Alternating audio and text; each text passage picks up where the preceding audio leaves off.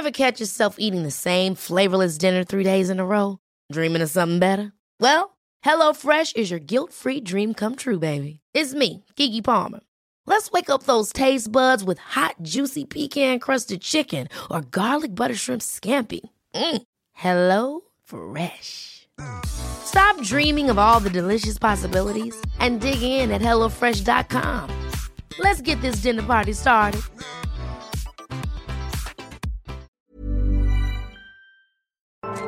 Heraldo Media Group presenta Me lo dijo Adela con Adela Micha.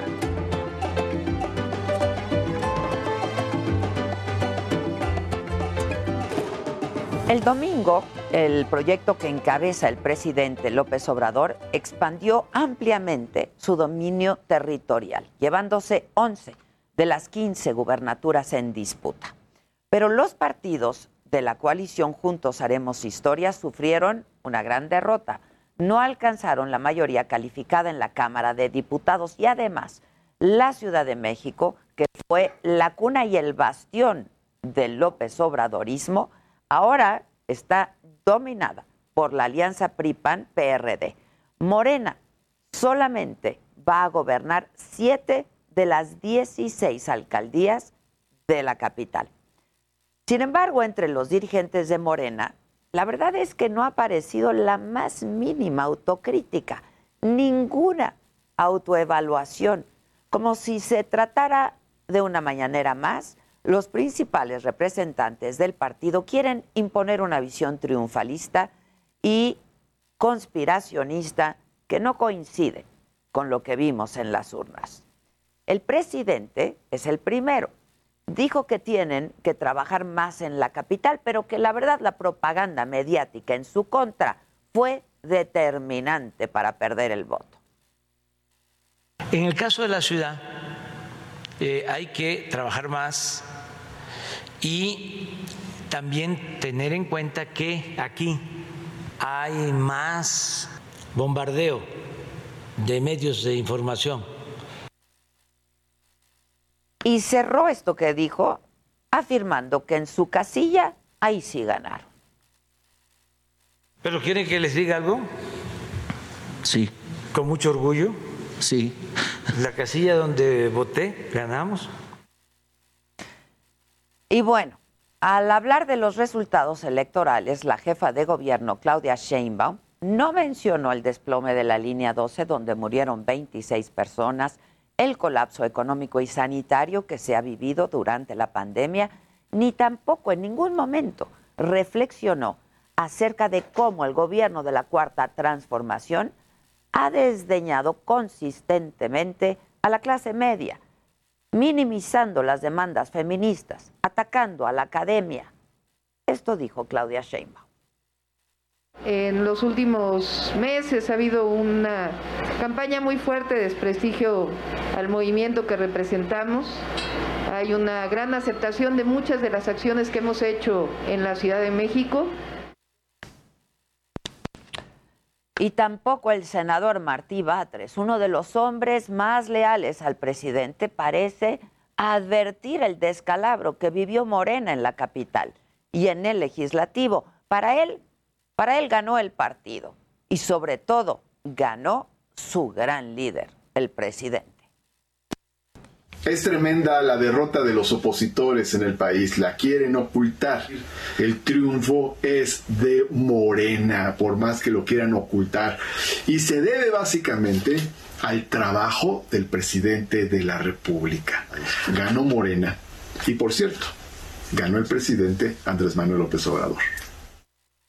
Pocos han sido los morenistas que están intentando en verdad hacer un balance distinto, una reflexión Citlali Hernández, la secretaria general del partido, reconoció que lo acontecido aquí en la Ciudad de México es un grave error de Morena.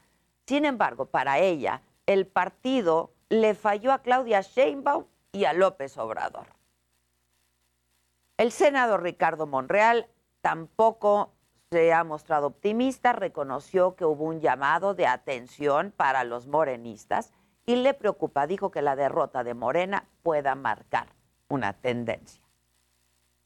El resultado electoral eh, no solo en la Ciudad de México, sino incluso en parte del Valle de México, el Estado de México, es una llamada de atención a tiempo. Esta ciudad y el valle siempre han marcado tendencias. Y el diputado Porfirio Muñoz Ledo, que ya venía haciendo críticas fuertes al proyecto López Obradorista, recalcó que las elecciones marcan un nuevo rumbo en la que ningún partido tendrá mayoría. Añadió además, agudamente, como lo hace, que el 6 de junio supone el fin de las prácticas clientelares y la victoria de los organismos autónomos que hasta hace pocos días eran vilipendiados, dijo. Y bueno, aunque aún es prematuro definir qué tanto se ganó, qué tanto se perdió, la balanza de fuerzas políticas sí ha cambiado y la continuidad de Morena en el poder quizá ya no se vea tan contundente. Por el momento, parece que ni el presidente ni sus más cercanos se han dado cuenta de ello. Esto es, me lo dijo Adela, yo soy Adela Micha y ya comenzamos ahora también por la cadena nacional del Heraldo Radio.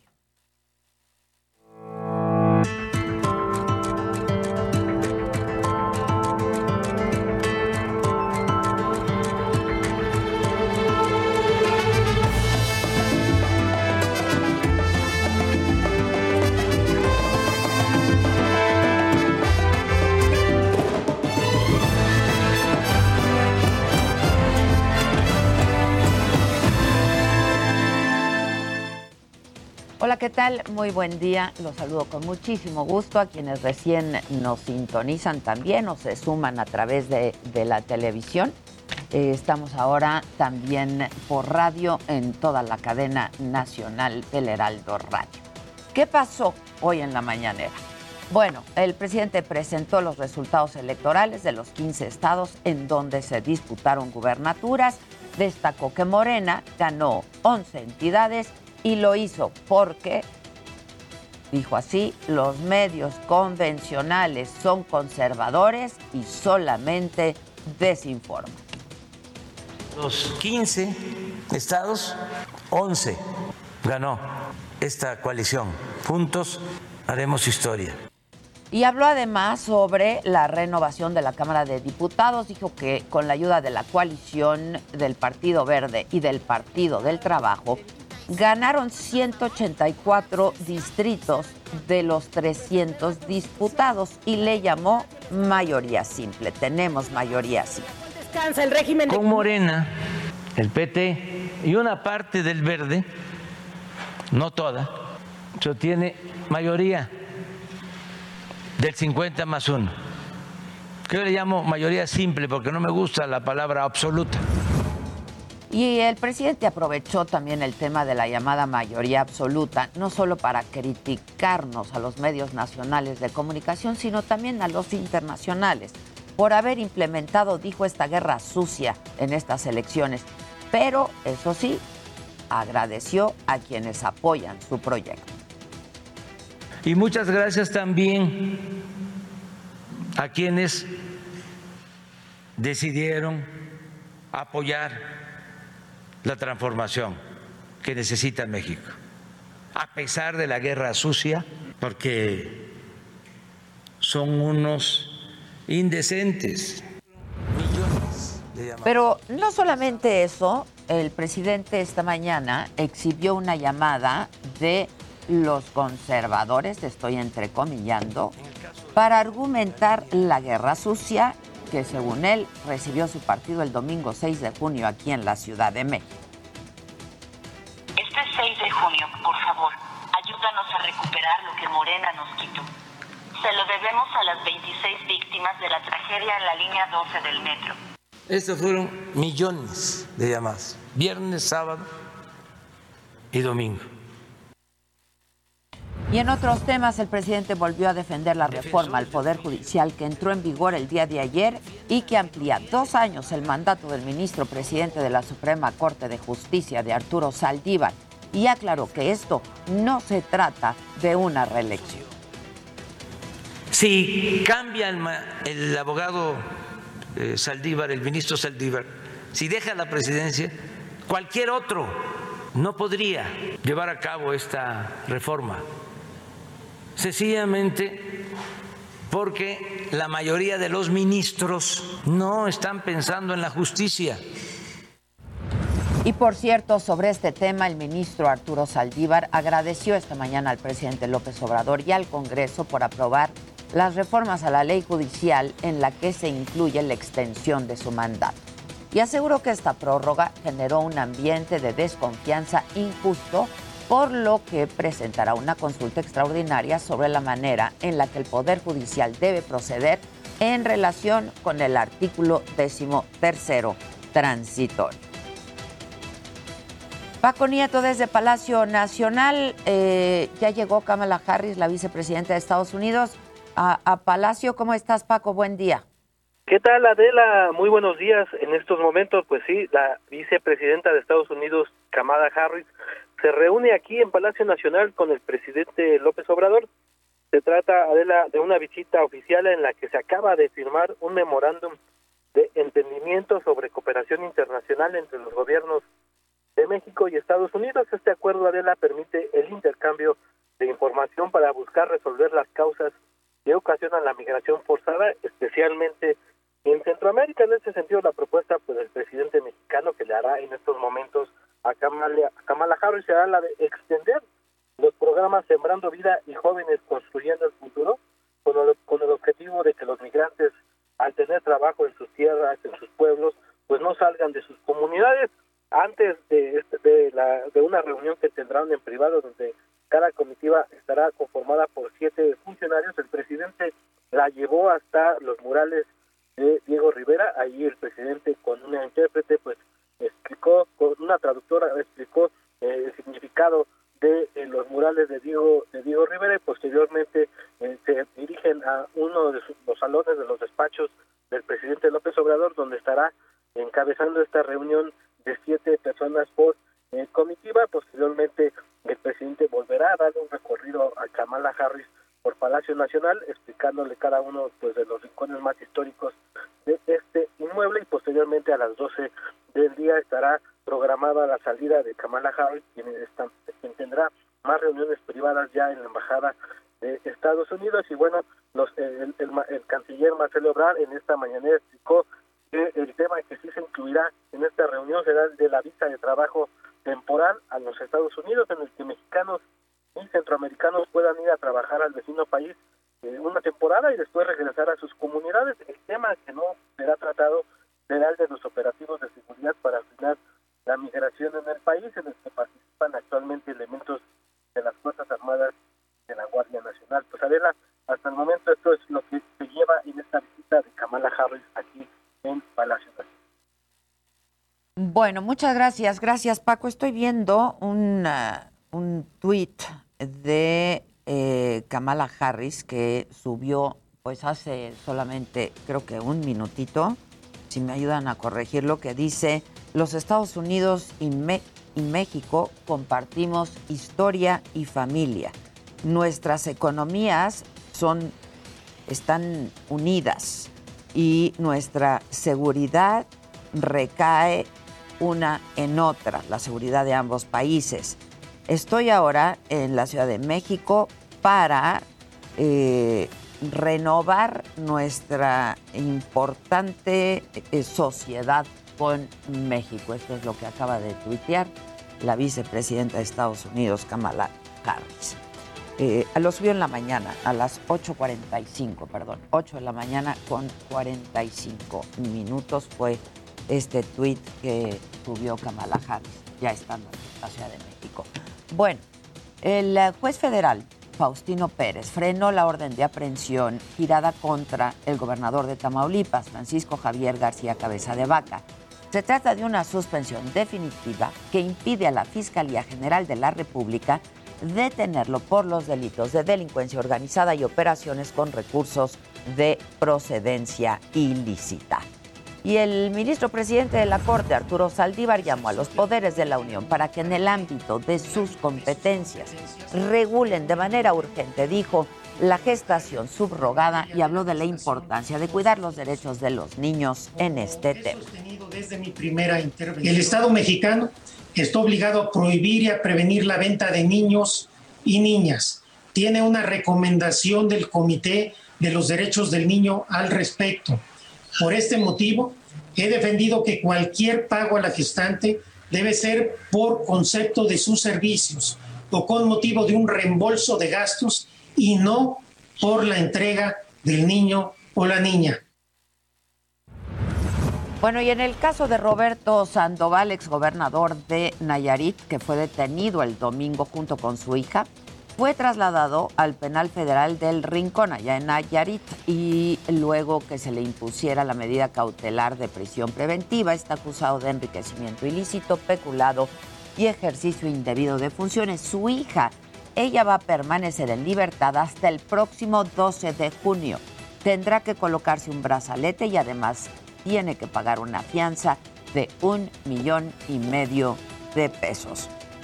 En el panorama general de la pandemia, la Secretaría de Salud reportó anoche 881 nuevos contagios. Esto hace un total de 2.434.562 casos confirmados. Se registraron también 34 nuevos decesos, con lo que el número de fallecidos ahora es de 228.838 personas.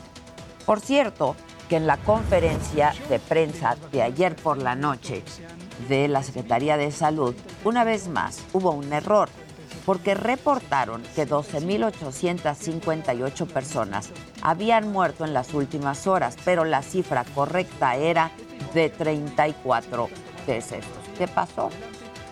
La ponemos en el portal. Es, hubo un error el momento de procesarlo y el dato correcto es 228.838. Lo vamos a corregir para la presentación que se hará pública. Es un error tipográfico. Efectivamente, eh, se sumaron dos números que no debían ser sumados, las defunciones eh, confirmadas con las sospechosas. Chingate. Bueno. Les adelanto de que hay que estar pendientes hoy de los resultados de la visita de Kamala Harris, además de reunirse con el presidente, va a hablar con empresarios.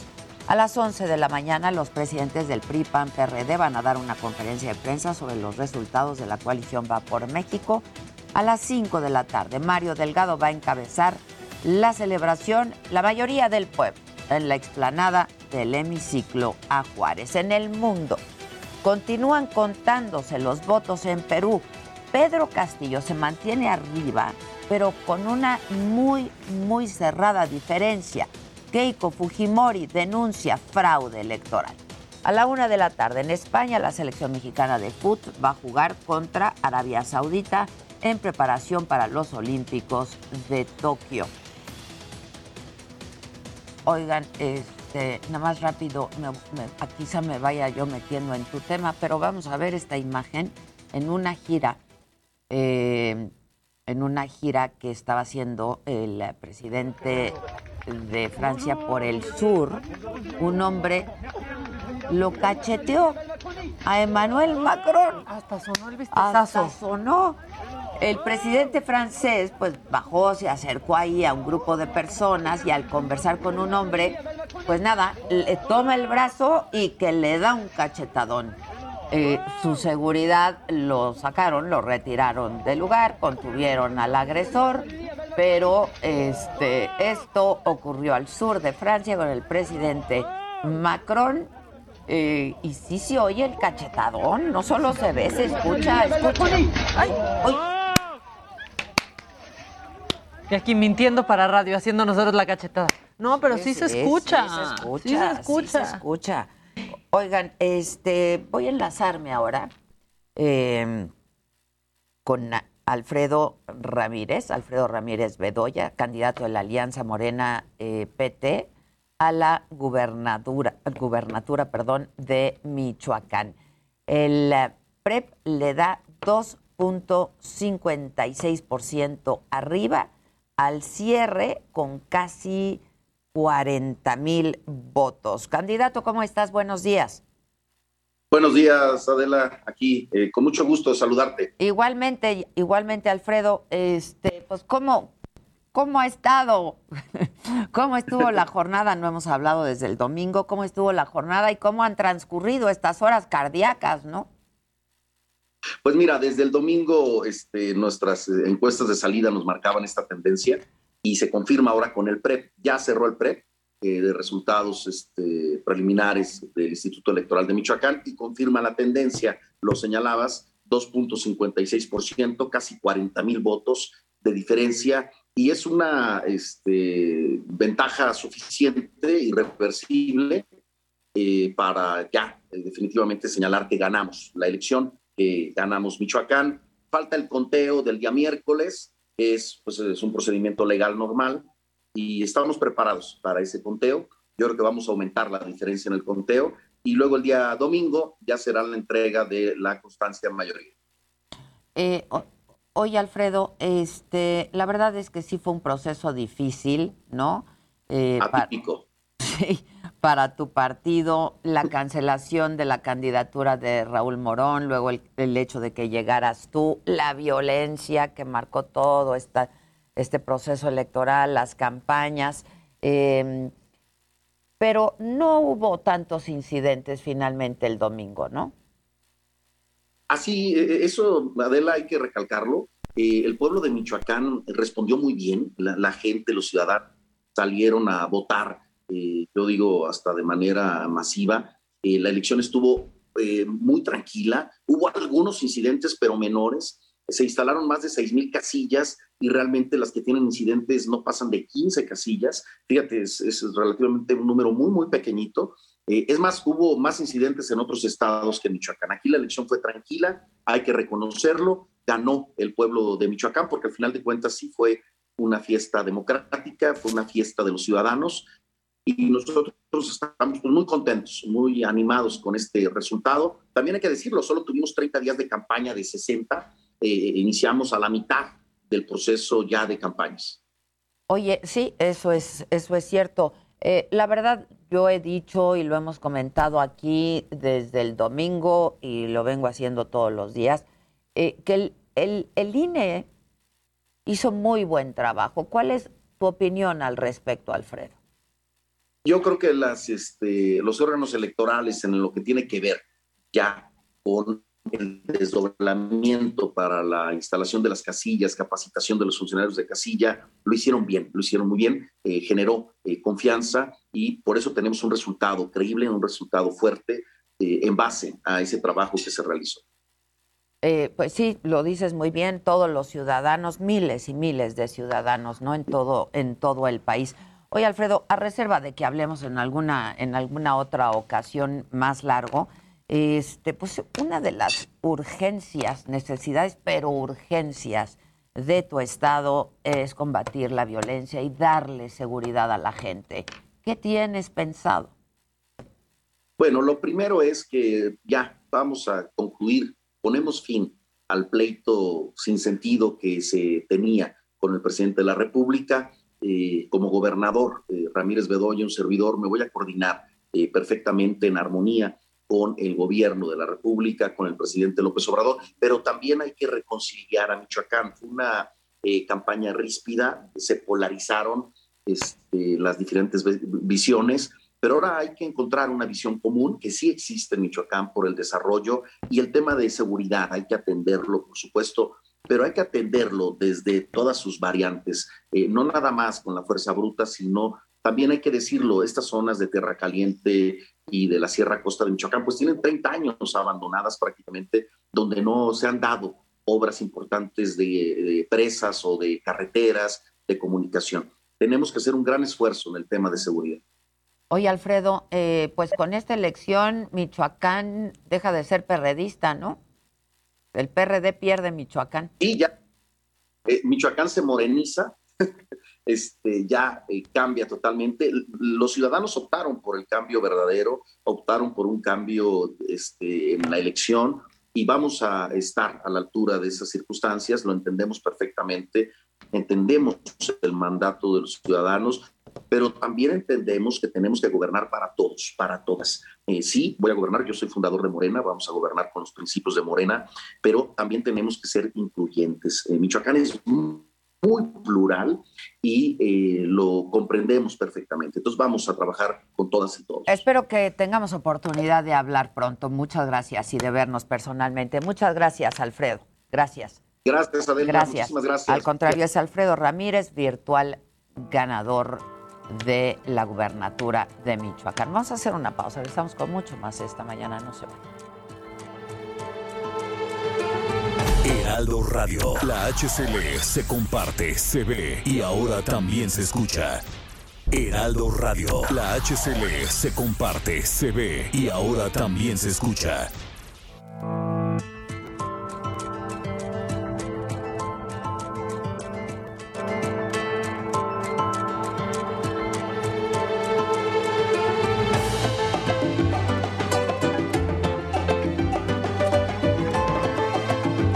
Me lo dijo Adela.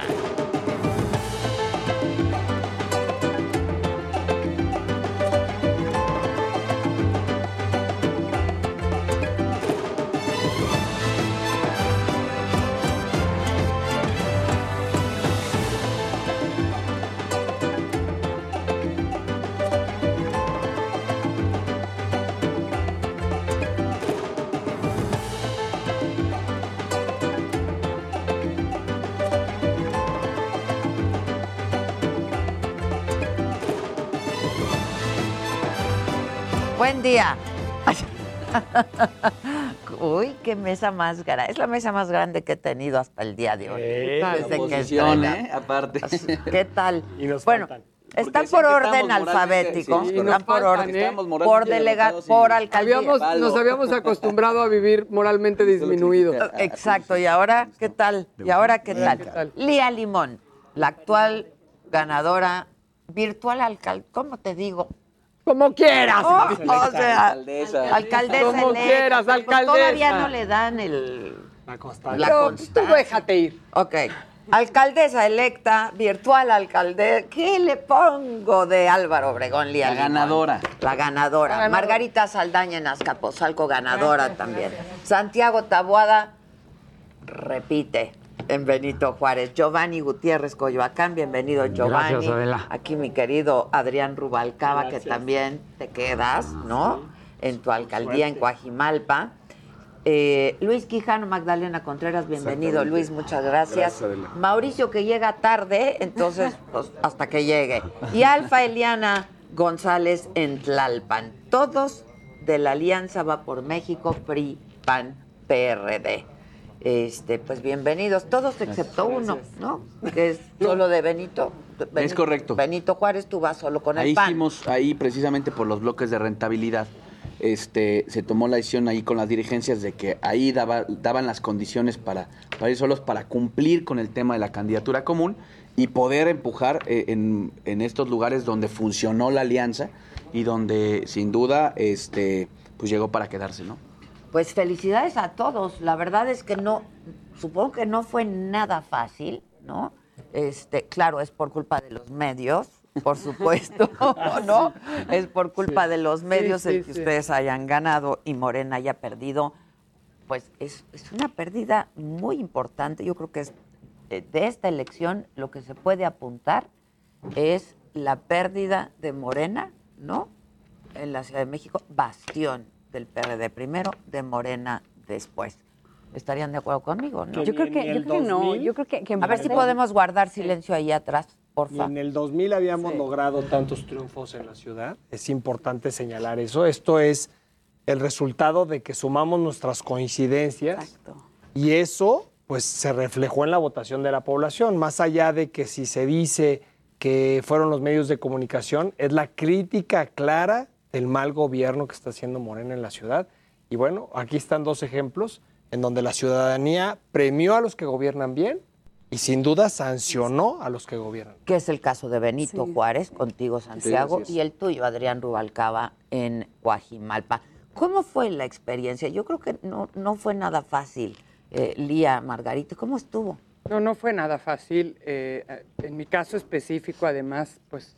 Te enfrentaste a... a una alcaldía que operó constantemente a favor de Morena. Bueno, se vio a- el domingo, ¿no? Porque salió el alcalde a darle el triunfo a Morena incluso antes de que cerraran las casillas, hacer un papelón.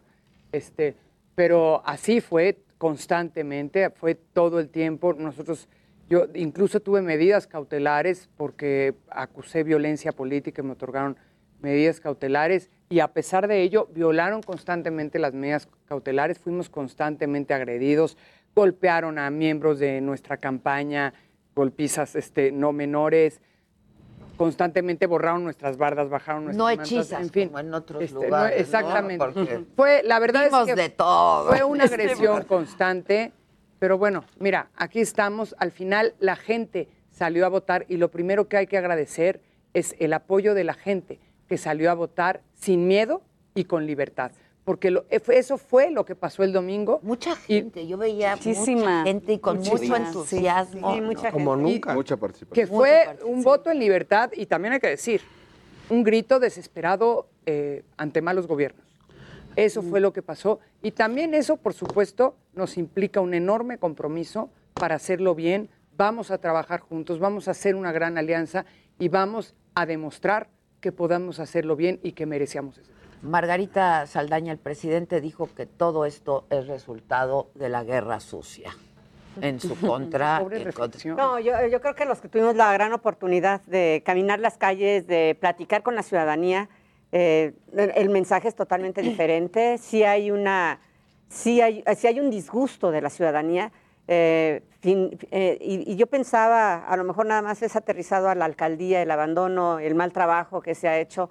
No, eh, eh, era también contra el presidente ese, ese descuido, ese eh, sobre todo sobre- en, en el tiempo de la pandemia, ese descuido en muchas otras cosas, ese abuso del poder, ese no escuchar de, de alguna forma, fue lo que nosotros estuvimos eh, viendo en, en el- en- en la campaña, lo que escuchábamos constantemente. Eh, vamos, sí hay, sí hay un disgusto en la ciudadanía.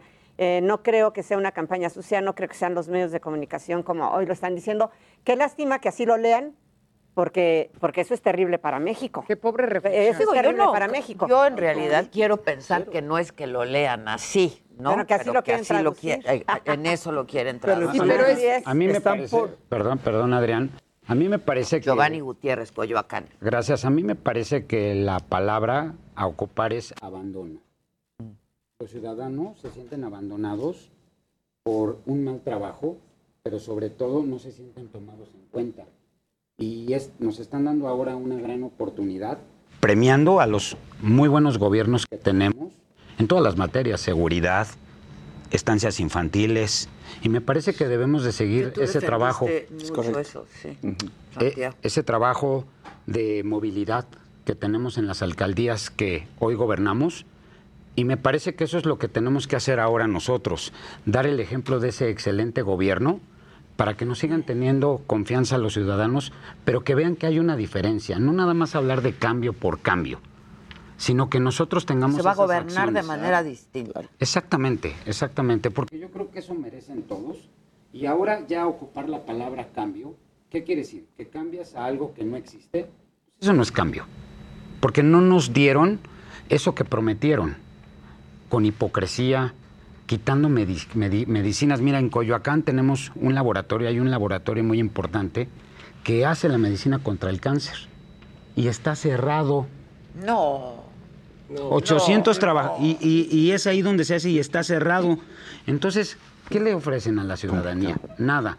Nosotros me parece que tenemos la responsabilidad del empleo, de la seguridad, del bienestar en lo general. Y yo creo que a eso venimos a esa mesa. Y de buenos servicios públicos. también, Exactamente. ¿no? La gente Exactamente. sí reclama falta de servicios públicos y es uno de los temas fundamentales que tocan a la alcaldía y no está, es decir, es un tema que estando presente y haciendo un buen trabajo y teniendo un buen esquema y sistema de gestión como se tiene en Coajimalpa, como se tiene en Benito Juárez, se puede hacer bien. Además, una cosa. eh, Adrián. Lo que yo visualizo. Adrián es Rubalcaba, Esta alianza. Guajimalpa. Es que como transmitimos también por radio, para en beneficio de la audiencia, para que sepan a quién están escuchando. Esta alianza está buscando integrar a todos. Esa es la gran diferencia entre eh, Morena y la alianza.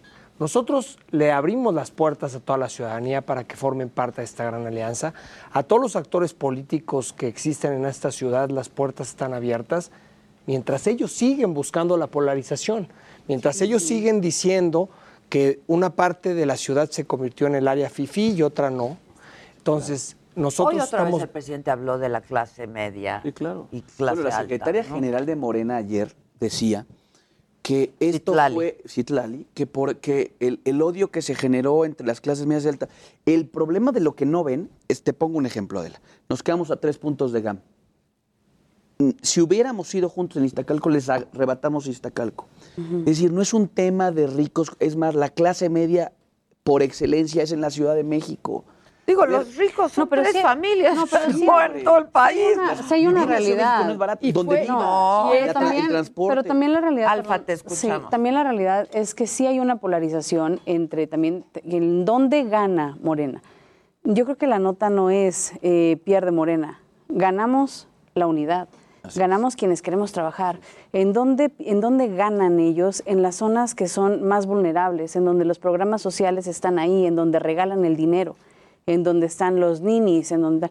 La pobreza es una realidad de nuestro país y ellos siguen fomentando la pobreza y siguen comprando el voto. Entonces, ¿qué, ¿dónde ganamos en la alianza? Donde no, comp- donde no se compra el voto, donde la gente todavía tiene más conciencia. Y donde se participó, ¿eh? Sí, y, y más participación. ¿Para qué les da a ellos? Por ejemplo, el caso de Tlalpan. Prácticamente quedamos divididos mitad y mitad. La zona urbana la ganamos, Claro. pero además claro. contundentemente, 7 a 1, 8 a 1. Pues eso, si, el- si ellos dijeran, oye, recuento, cuenten, cuenten, porque incluso eso nos sumaría más votos. Y cuenten bien. Sí, claro. Pero yo creo que la estrategia de Morena de este divide y vencerás no les funcionó. Se demostró que la unidad de la alianza, claro que puede gobernar. Tenemos dos buenos ejemplos y debemos de pasar ya a la otra etapa, a la etapa de la reconciliación, a la etapa de Se cómo vamos a... dificilísimo, ¿eh? Dificilísimo, pero tenemos que poner la muestra, quienes estamos aquí hoy sentados, porque hubo mucha gente que nunca había votado también, que hoy votó por nosotros, que nos está dando ese beneficio de la duda Así y el es. compromiso con la ciudad y hablar al- con, con el gobierno de las ciudades, ya vamos a sentarnos para ya gobernar, No, y además para debemos- trazar el futuro de la ciudad. Bien, bien, como está comentando, eh, debemos de, de tener la gran posibilidad de, de decirle a toda, bueno, debemos de decirle a toda la gente, vamos a gobernar para todos. Así para nosotros es. no hay fifís, Claro. para nosotros Exacto. no hay, no hay este, no fifís, para nosotros es la gente. La, la que votó por nosotros, la que no votó por nosotros y la que no salió a votar porque Que está decepcionada y no le interesó derechos votar. y necesidades. Y vivimos eh, eh, en una ciudad muy contrastante. Álvaro Obregón es una muestra brutal del contraste que hay en esta ciudad. Puede ser que Pero el Miguel. Hidalgo también, Miguel Hidalgo- pero yo creo que las dos Natalia. Coyoacán también. Yo creo que las dos alcaldías más contrastantes puede ser que sea Álvaro Obregón y, y Miguel Hidalgo. Miguel Hidalgo, Y la sí, verdad es que tendemos que aprender a construir puentes, a construir puentes que permitan reducir esos contrastes y a que quienes somos privilegiados y somos bendecidos con tener una situación económica mejor, trabajemos por ayudar, apoyar las brechas. y generar desarrollo en las zonas más marginadas y reducir las brechas, porque si no hacemos eso, siempre va a haber quien pueda tener un discurso polarizante que nos siga dividiendo. Y, eso no le hace bien al públicos. país. Ese, yo creo que es la función, a ver, fundamental de los alcaldes es construir bienes públicos. A ver, se cuestiona mucho que si, ¿por qué Benito Juárez y Coajimalpa tienen los mejores espacios públicos de la ciudad? Porque creemos que los gobiernos se construyen así, a través de la creación, y sobre todo los que somos más cercanos a la gente. ¿Por qué tu calle tiene que estar hecha trizas? ¿Por qué no puede? A ver, tenemos el mismo presupuesto, muchas alcaldías inclusive menos, y ahí está el ejemplo con Adrián. ¿Por qué con menos dinero podemos tener un servicio de recolección más eficiente? Porque sí cambiamos los camiones de basura, le invertimos a bienes públicos, porque sí le metemos dinero a los parques, porque sí reencarpetamos las calles, porque sí inviertes en seguridad. Estos cuatro lo único que hicieron es ponerse a repartir lana. La, la- la- la gente sin empleo dice, oye, a ver, no me alcanza con 1.500 pesos. Y nosotros creamos bienes Es verdad. el Y cuando empleo, tú tienes un programa en donde, a ver, Adrián y yo, y lo digo también aquí porque cuando fue el tema de la pandemia nos pronunciamos a favor de abrir los restaurantes en su totalidad. Y, aquí- y- y el gobierno se enojaba. y decías, pues porque son chambas. Benito Juárez y y Coajimalpa. Pregúntale a la Canirac. Y se enojó el gobierno, nos dio un contestón en una que nos pusiéramos a trabajar. A ver, la cantidad de empleos, como le decía Giovanni, a ver, si no somos facilitadores de que se generen estos bienes públicos y que a su vez detonen en empleos, entonces es el gran fracaso de las alcaldías. Por eso aquí Alfa, Luis, Margarita, Giovanni, Lía, Mauricio, Sandra, lo que sí faltan tuvieron... dos. Sí, sí, faltan De dos. Y estamos, así se ve y bien estamos grandotota la mesa y estamos y faltan contando- dos y estamos contando Xochimilco, ¿eh? en el 24. Y Xochimilco con Y, está- y estamos contando. Xochimilco, porque Así es. Xochimilco hoy se está contando, porque se quedó una diferencia de menos de un punto porcentual. Lo que yo te quiero decir es, a ver, ahí hubo gobiernos terribles. Por ¿Tláhuac eso la pasó gente ahí factura? está. ¿Qué creen? ¿Tláhuac pasó factura? Yo creo que no. Adrián. Pero además, déjame decirte una cosa. eh, lo que estamos viendo es, como bien dice Santiago, las alcaldías más votadas para la reelección son Benito Juárez y Coajimalpa, por mucho. Y ellos están apenas logrando el triunfo. Lo que quiere decir es que los que hoy se reeligen por parte de Morena Perdieron. perdieron votos. Santiago y yo tenemos nuestro- nuestras mejores votaciones de la historia. Coajimalpa se gana la elección con el doble de votos con, la que, con la que ganamos la, la anterior. Entonces, lo que quiero decir con esto es, somos ejemplo, la alianza, de buenos gobiernos. ¿Y qué es lo que estamos planeando? Y además es algo que lo hemos platicado ya todos en la mesa, es busquemos lo que le ha funcionado bien a Santiago y a mí para que juntos podamos Van a hacer eso. trabajar juntos. Claro. Van a trabajar juntos. Esa es la estrategia, hacer un gobierno en donde lo que funcionó, hacerlo bien, recopilar todas las propuestas de los demás candidatos que hoy ya son gobernantes electos, para que podamos hacer juntos un mejor gobierno Modelo. con la ideología de todos y repito, ser los únicos en la ciudad que sigamos con la intención de sumar y, evita- y evitar este abismo que se está generando por parte del gobierno local y federal de seguir señalando que las clases sociales es el problema de la ciudad. La confrontación social es lo que no quiere la alianza. Lo que nosotros queremos es la paz social y el combate, sin duda, a la, a la delincuencia, que lo hemos La demostrado. inseguridad, no se puede vivir. Déjame decirte más una cosa. Las alcaldías que más invierten en seguridad, y no nos toca, ¿eh? porque en campaña nos señalan responsables de la seguridad, pero a los alcaldes no les toca el tema de seguridad. Las alcaldías que más invierten en seguridad es Benito Juárez y Coajimalpa. Y el resultado, según eh, este, los números federales, es que Coajimalpa y Benito Juárez son las alcaldías que tienen el margen más seguro de la ciudad. Y déjame darte, déjame A ver, Lía, Lía, una alguien cosa. me dice que dónde está el de Miguel Hidalgo, que ahí viene Mauricio Tabe, ¿no? Dijeron que venía tarde, pero que venía. Sandra canceló a último momento, este, pero bueno, pues están, es- exacto, este, están la mayoría. Yo que colindo con ambos, con Benito Juárez y con Coajimalpa, lo tengo que decir porque se lo merecen. En campaña, prácticamente, en ambos casos, lo que piden, y te lo voy a decir textual, en, en Santa Fe, mitad de Santa Fe es Coajimalpa y la mitad es Álvaro Obregón. Les prometí que dejemos de ser el Bronx de Santa Fe, porque el contraste entre el cacho de Coajimalpa y el cacho de Álvaro Obregón es brutal. Igual que con, Es con- cierto, es con cierto. Tabuada, el contraste Oye, entre hasta hay, un Benito meme, Juárez. hasta hay un meme de gente brincándose de Iztapalapa a Benito Juárez, ¿ya vieron? Ah, sí. No, no, No, pero es, hay unos como- memes a ver, pero es real. los del mapa de la ciudad Igual que con. Santiago, en Insurgente, o sea, nosotros colindamos Sí, también, y la gente te dice, es que, o sea, nomás, nomás pasas la banqueta y se siente, y se siente la diferencia. Las banquetas están más bonitas, digo, ¿no? Sí, sí, sí, sí. Entonces, sí creo que sí se puede hacer mejor. y- ¿no? Esperaban este resultado, Algo, Luis? algo se demostró mucho el domingo, que la gente ya no se calla con un programa social. Aunque me des, de todas maneras evalúe pésimos gobiernos y hubo un voto de O sea, castigo. sí hay que decirlo. Pues lo decía el presidente, Claro, sí ¿se hay que acuerdan cuando era candidato? Reciban, más Reciban. no voten por ellos. Y ¿no? evalúen su voto. Entonces, afortunadamente, mucha gente en esta ciudad está reaccionando que aunque reciba un programa social, de todas maneras está valorando un buen gobierno y está castigando a malos. ¿Por qué ganaron los dos gobiernos más seguros? Es evidente. La gente quiere seguridad, quiere políticas públicas, quiere servicios. También hay que dar programas sociales, pero de manera más responsable. Ya no asistencial. Programas que generen empleo, programas que lleven dinero al bolsillo de las personas de manera productiva. Esa es la transición que tenemos que tener. Y sí, sí esperábamos este resultado si la ciudadanía salía a votar. Si hubiera habido una ¿Sí baja votación. así? Sí. Se sentía en la calle.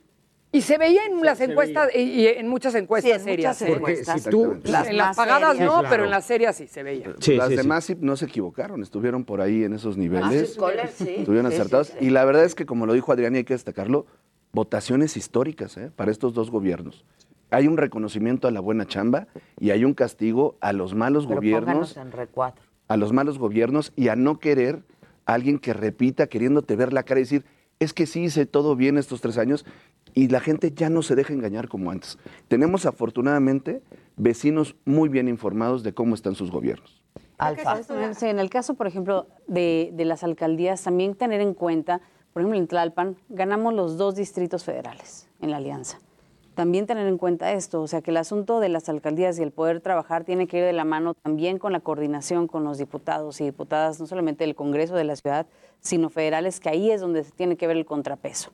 Ahí es donde les quitaron los programas sociales más importantes. De ahí fue donde el tema de las estancias infantiles, el tema del cáncer para las mujeres, ahí, ahí está todo. El seguro Entonces, El seguro popular. el Entonces, seguro ahora- popular es algo que Sí, reclaman sí, porque como bien gente. decía, ahorita nos reclaman a nosotros Muchísimo. Esa temas. fue una gran pérdida. Seguro eh, popular seguro y estancias popular. infantiles. Mucho. Oye, te quiero Era decir- lo que la gente pedía, pero Muy por todos. Quiero decir que Lía fir- Limón. firmamos un compromiso hace un par de semanas de un plan de gobierno todos juntos.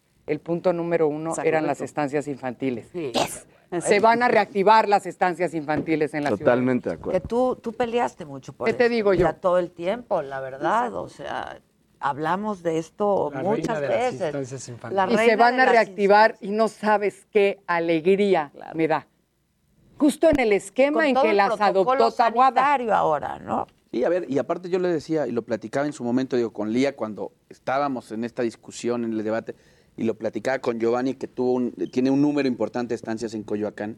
A ver, es un tema de voluntad.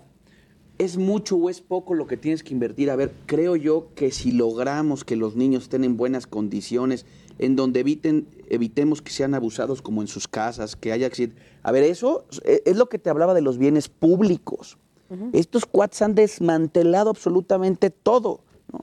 Y ahí creo que es la gran oportunidad, lo, lo decía Adrián, lo decía Luis, y, y Alfa eh, creo que tiene referencias muy particulares. Eh, creo que el gran reto es hacer muy buenos gobiernos. Y decirle a la gente, a ver, por supuesto que hay manera de vivir, de vivir distinto. ¿Por qué tienen que estar condenada la gente de la ciudad a en tener servicios de, de 2024, y quinta? Supongo que todos tendrán No, pero ambiciones aparte, políticas. estar que juntos se aquí, valen, ¿no? estar juntos aquí representa eso. Representa que vamos a tomar las muy buenas experiencias, incluso de gobiernos como Querétaro, que es un muy buen ejemplo Querétaro, Guanajuato. de Guanajuato, y tomar esas experiencias para que todos juntos en este bloque hagamos excelentes gobiernos y seamos diferencia en el Mauricio, ¿cómo le 2024. fue en Querétaro. Ese es re- eso es recompensa también un excelente gobierno. Y nosotros creando empleos, que es lo que debemos hacer a través de ferias del empleo, haciendo un atlas de toda nuestra pro- problemática en cada uno de nuestros lugares, me parece que podemos tener claro qué es lo que la ciudadanía necesita y lo vamos a hacer muy bien. Pues No, y además tenemos, pero entre nosotros tenemos competencia, porque bien dices, hay aspiraciones, claro. Claro, y se valen, Pero la competencia ¿no? Es creo que es buena, porque Sana. todos queremos tener la mejor alcaldía. Y eso los va a obligar a hacer un- Sí, a- pero a sin cada uno de soberbia, ustedes. sin soberbia, sino al contrario, decimos, todos queremos la mejor, todas queremos la mejor. Oigan, yo les decía Imagínate cuando llegaron que se traían la champaña, porque la verdad es que deben de estar No, muy son las 12 contentos. todavía. Todavía no hemos festejado porque estamos justamente en este tema, en la parte De la- la constancia. legal. Por ahí hay unos Cuando memes, tengamos ¿quieren la... No, no hemos festejado porque estamos Quieren- preparando estamos- los gobiernos. Sí. ¿Eh? Por eso. Y, esper- y esperando nuestra Adela, constancia. que yo creo que es muy relevante. Las cosas tienen que cambiar. El trato que se nos daba a Santiago Tahuada y a mí siendo Exacto. alcaldes era denigrante. De cuatro. No, no nos recibían en la- las autoridades locales. La jefe de gobierno no tenía la atención de hacer acuerdo con Ya llegó nosotros. Tabe, pero muy tarde. Para nosotros es ¡Oh, güey! Ya se acabó. Ya se acabó. sumamente importante que las cosas cambien. Muchos de los que estamos aquí fuimos presionados con carpetas de investigación durante los procesos electorales. Yo creo que esto nos da la oportunidad de exigir desde el Congreso un cambio de ruta del propio gobierno de la ciudad con la finalidad de que se aperture el diálogo y podamos gobernar Y el presupuesto. en conciliación. Y la otra, que el presupuesto no se defina como quiera una sola persona, sino que se pueda dis- discutir el presupuesto dentro del Congreso. Esa va a ser una cuestión Pues bienvenido, la compadre. Muchas. Gracias, gracias por esperarme. ¿eh? Vas a ser mi alcalde. No, ay, mira nomás. Mientras no ¿Por qué se No adelantaron, eh? ¿Por qué se adelantaron? ¿eh? ¿Ya para qué se adelantan? de tu alcaldía. Hombre, muchas Yo gracias por la en tu invitación. alcaldía. Sí, sí, sí, nos fue muy bien, afortunadamente. Pues felicidades, caray, se nos acabó el tiempo. Felicidades a todos y espero tener oportunidad. Perdón, perdón, hijo, pero espero tener oportunidad de ir hablando con ¿Y sabes cada uno qué? de ustedes. Te voy a decir en una 10 cosa. segundos. Tenemos dos buenos gobiernos, Coajimalpa y Benito Juárez, que nos van a dar buenos consejos Me da para mucho gobernar bien. Muchas Este, gracias. buenas y ya podemos de- ir a- al teatro, Ya, ya, ¿no? ya. Y ya las chingonas ya pueden regresar, Azteca, ¿no? Es correcto, ¿no? No hay manera de que yo llene eso. A la Casa Azul de Frida Kahlo. No hay manera. Eso sí. Eso sí. Ese sí. La Sociedad de Autores y Compositores ya está abierta, mi querida Adela, Sí. para hacer algo allá. A la plaza de San Ángel, que la han dejado.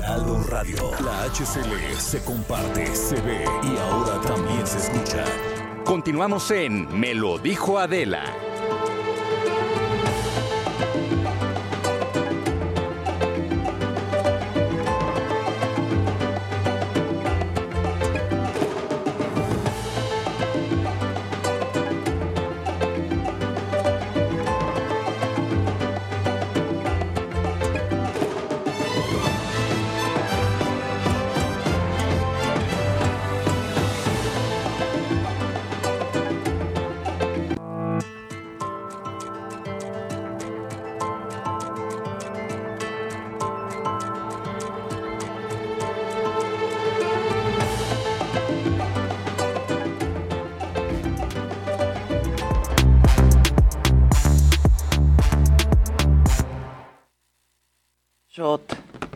Mesa. El monton shot. Este ya es el montoncito, después Sí, sí, del sí, ya montonzote. ¡Qué montonzote! Espectacular, ¿eh? ¿Cómo lucía, no? La verdad. Faltó mi alcaldesa. Yo quería Faltó la tuya. A, Sandra El Cuevas. mío llegó tarde. Lami aquí estaba. Este, estaba igual. Lía. ¿Es Lía? Lía te tocó. Lía. Ven, Lía. Lía, ¿a ti? Yo soy Álvaro Obregón. Álvaro Obregón. Es Lía. También. Que ya ponga bonito el Centro Cultural San Ángel, se me olvidó decirle. Es que ahí estaba monólogos de la Ah, vagina. dile, y Laida votó todo y lo dejó a medias. O sea, sí. Le dejaron mucha medias chamba, ¿eh? A, a Lía, la verdad es que sí, sí, Ahora hay que Álvaro invitar a está... quienes ganaron por Morena para mañana, Bien. ¿no? Giselita. Pa' que Digo, lo que pasa es que la gran nota de esta elección fue que en la Ciudad de México perdió Morena. Exacto. Y los memes que decías cuando estabas platicando con ellos, no, bueno, los memes Hubo están... muchísimos. Sí. Que hay unos que cayeron mal, unos se pasaron. Unos a mí Es que sí dije, uno- ya también. Es que uno sí literal sí pasa en la frontera. ¿Sí? Literal, y sí puede caer no muy bien. Políticamente correcto, exactamente. Ah, ok. Me enseñabas ayer unos del muro de Pejín, ¿no? Y Ah, Sí, el muro de Pejín me, me dio risa. A mí también me dio risa el muro de Pejín. De pronto ponen los nombres de un lado de la Ciudad de México y del, o- Sí. del otro y es claramente inadecuado. Sí, exacto. Ah, Que es eso justo- no lo Ahí se están pasando. No lo vi, mana, no lo vi. Yo Pero vi el- muro estuvo mando, Sí, el muro mándalos. están Yo vi un par que me parecieron graciosos. Sí, eso sí estuvieron. Oye, ahí están Imágenes poniendo. impactantes de cómo la gente ya se está cruzando de Iztapalapa a Benito Juárez. Pero está muy fuerte Qué porque poca, es una sí. imagen del, del muro Sí, de- de Berlín. de O sea, Berlín, la verdad, claro, La claro. verdad es que ahí sí es como, "Bueno, mejor no, ¿no? Mejor no. sí, ya está de más. Ok, ok. El bueno, de, el de. Simba, todos, o sea, sí hay, sí hay divertidos, algunos políticamente incorrectos, sí, pero... La gente mucho en WhatsApp pidiéndole a estos nuevos alcaldes que no los decepcionen. muchísimo, es que es Mucho, es eso. Pero además hay que traerlos Claro. Porque cortitos. el sentimiento Hay que es, estar sí es encima. foto de, de castigo en algunos casos, pero entonces estos eh, eh, confía en ti, ahora a darle, ¿no? Pues sí. Y sí es buen momento para que todos sepamos quiénes son eh, el diputado local. ¿No? Claro, Y traerlo ahí, seguirlo claro. en redes, decirle, estar encima, Claro. traer- hay que traerlos a raya ahora. Sí, claro. Así. Viene Jimmy. Ahí les va. Oigan, ya habíamos platicado aquí que Salma Hayek va a formar parte de Eternals, la nueva película de Marvel, junto a Angelina Jolie. Y ahora sale la noticia de que la secuela de Black Panther, el antagonista, va a ser Tenoch Huerta. Eh, esa noticia, bueno, más bien, todavía son rumores. Ayer lo publicaron varios estaría portales. Increíble. Estaría No increíble. iba yo a entrevistar a Tenoch, Gisela, no me estás entendiendo. Tiene que venir Tenoch, tenemos que entrevistarlo aquí. Ah, es que iba, iba, iba a estar, pero se fue justo a la grabación, a la filmación de la peli. Ah, claro. Y bueno, y va a ser Entonces el... Ya te lo confirmo yo. Me lo confirmo. Ya, así rápido, de una De vez. hecho, ya está en ello. De hecho, ya está en ello. Ah, qué cool. Pues va a ser justamente este personaje que se llama Namor. Eh, justamente en la secuela se van a pelear Atlantis contra Wakanda. Entonces, pues seguramente el personaje de Tenoch va a ser muy importante. Y luego también te deja pensando en una de esas, se van a encontrar el personaje de Salma Hayek con el de Tenoch en algún momento del universo de Marvel. Ahora, se ve impresionante. ¿Ya la viste de heroína? Se ve increíble. Se ve guapísima, Sí. pero Disculpen, increíble. he estado con lo de las elecciones, disculpen. Pero fíjate que el universo de Marvel.